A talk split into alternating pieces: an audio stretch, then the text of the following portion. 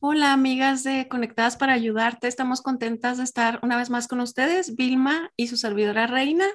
Recibimos esta pregunta de una mamá de hijos adultos, Vilma, ya todos eh, mayores. Ella es creyente, es viuda, ya es de la tercera edad, pero en resumen de su pregunta es que eh, ella a veces les tiene temor a sus hijos porque lo siente muy a la defensiva ellos no son creyentes y ella siente bastante dolor porque no sabe cómo acercarse a ellos cómo tratar de ayudarlos, aconsejarlos, compartirles, saber cuándo sí, cuándo no.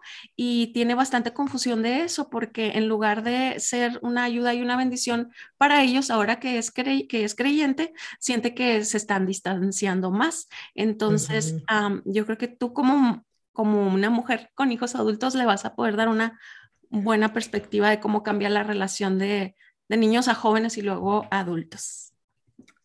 Hola, ¿cómo estás, mi amada hermana y amiga Reina? Y gracias, eh, amigas y hermanas, por seguir enviando sus preguntas, especialmente esta hermana. Eh, de verdad que lamento muchísimo que, que hayan, hayan viudado y llegado a esta edad tan crítica. Yo también estoy en la edad de ella.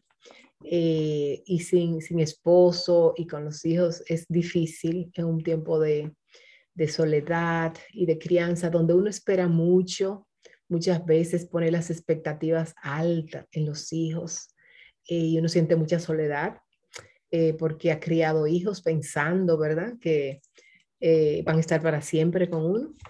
Pero nosotros entendemos que como dice la escritura, los hijos son prestados y los hijos eh, pues se irán, se marcharán, van a buscar eh, un lugar a donde vivir.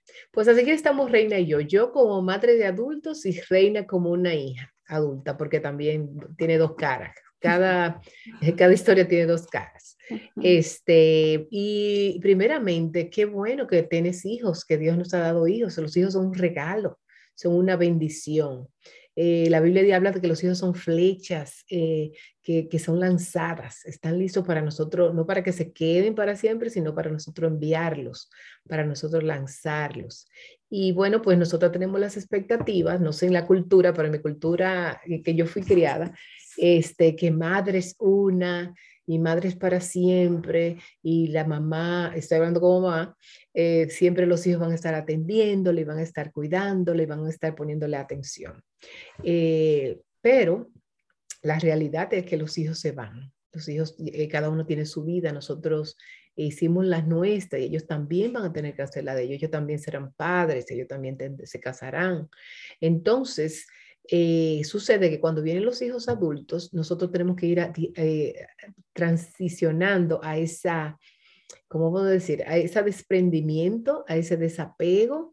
Tenemos que ir dejándolos poco a poco. Entonces, ella dice que tiene una hija eh, ya adulta que no vive con ella. Y eso está bien, ya, ya esa, esa hija tiene su, no está casada, pero tiene su lugar de vivienda, tiene su trabajo, se mantiene, sostiene por ella misma.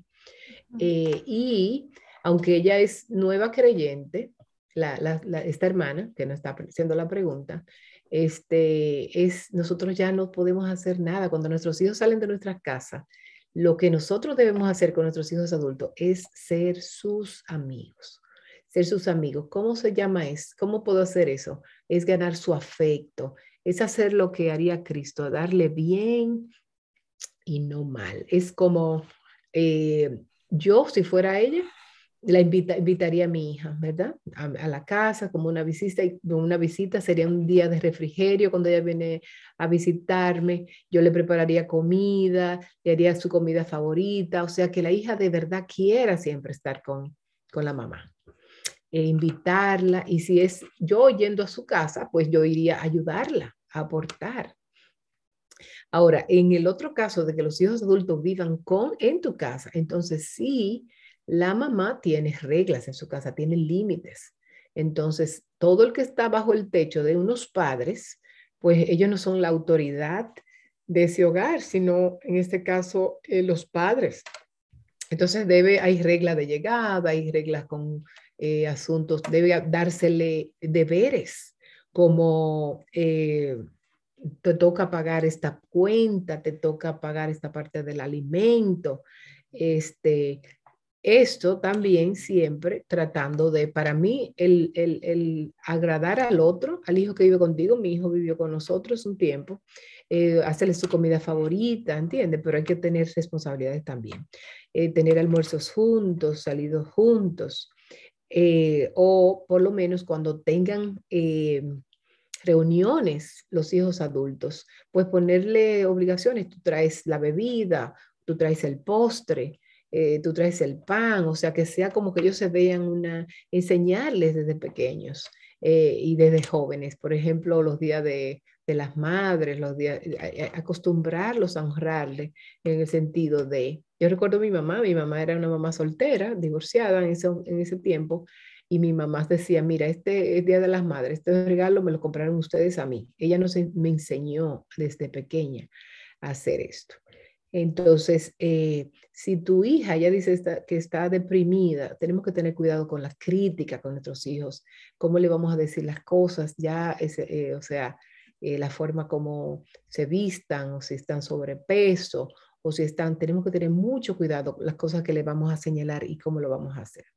estamos en una generación ahora mismo de millennials, generación X y generación Z muy diferente a como crecí yo, Reina. No sé tú, pero como yo crecí, era como, eh, pues, eh, no había los, los como decimos, los teléfonos celulares, ni las, ni las computadoras, entonces había más interacción. Eh, pero aún así, dentro de eso siempre es bueno mantener una comunicación, textos, eh, mensajes, cartas, escribir en su lenguaje, estudiarle, porque esta manera, esta generación se comunica de una manera diferente a como nosotros lo hacíamos. No sé qué más puedo, además de orar, que es lo primero que tenemos que, tenemos que decir, eh, ¿qué más tú quieres añadir, Reina? ¿Qué tú añadirías? Yo creo que es muy natural y muy sano y bueno que usted como mamá eh, quiera compartirle el Señor a sus hijos. Cualquier creyente cuando lo conocemos es lo que queremos hacer, ¿no? Compartir las buenas nuevas con ellos. Lo que vamos a orar por usted es que Dios le dé las estrategias. Me encantan los ejemplos que mencionaste, Vilma. Noto que todos tienen un patrón de fortalecer la relación. Porque si no hay relación, no hay un puente entre su hija y usted. Eh, Exacto. Es como si usted estuviera, me imagino así como en una montaña y ella en otra y usted con un megáfono diciéndole, hija, te amo, Dios te ama, cambia, te estás haciendo daño. Pero esas palabras están de la distancia que caen al suelo. Entonces, ¿qué necesita hacer con esos eh, detalles y ejemplos tan bonitos que acabas de poner, Vilma? Creo que se construye un puente primero. Yo no sé cómo sería su vida y su relación antes de conocer a Cristo, pero ahora que está viendo la Biblia, la palabra, la verdad, es normal que sienta esa desesperación de, querer que su hija lo vea, pero eso va a tomar tiempo. Ya hubo huecos quizá, eh, ya hubo heridas quizá, cosas que hay que sanar. Entonces yo también como hija, yo hablo como hija, no como mamá de, hijos eh, mayores, pero yo le recomendaría... Y, y futuros hijos mayores. Sí, sí. Debemos aprender a interesarnos en lo que a nuestros hijos les interesa, que a lo mejor a nosotros no nos va a llamar la atención, hasta nos va a aburrir, no sé, pero son canales de, de, unión, es como un pegamento que, que, va uniendo a las personas al conocer su corazón. Me acuerdo de un libro de crianza que leí que me encantó, a ver si puedo poner aquí en las notas del podcast la imagen, que está así como el cono de la influencia de los papás en los hijos. Yo creo que sí lo conoces, Vilma que cuando están pequeños es, es muchísima la responsabilidad y el control que tenemos sobre ellos. Es una carga enorme de decirles qué hacer, ¿verdad? Es enorme, pero luego van pasando los años y va disminuyendo. Exacto, porque son adultos. Pero ¿qué crece?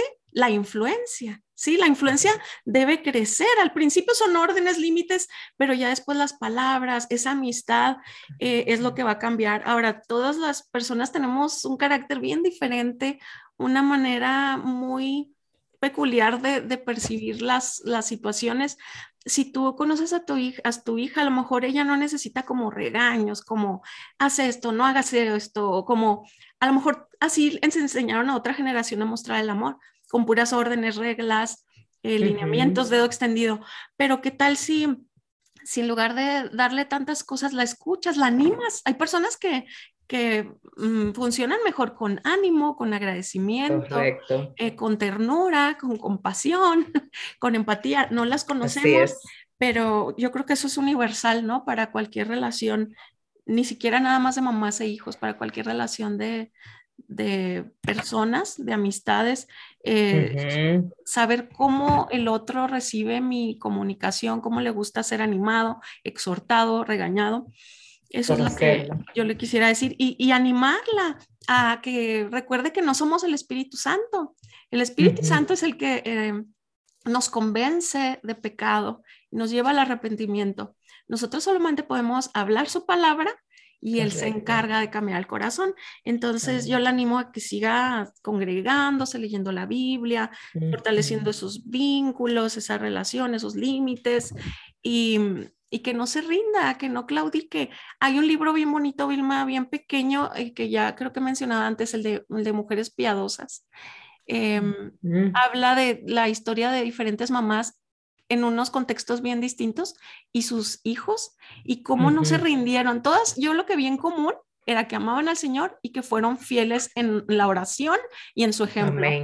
No tenían cosas maravillosas ni recursos extraordinarios, pero en eso fueron fieles. Entonces, ahí tenemos esperanza. Si podemos ser fieles en eso. Eso sería mi, mi aporte.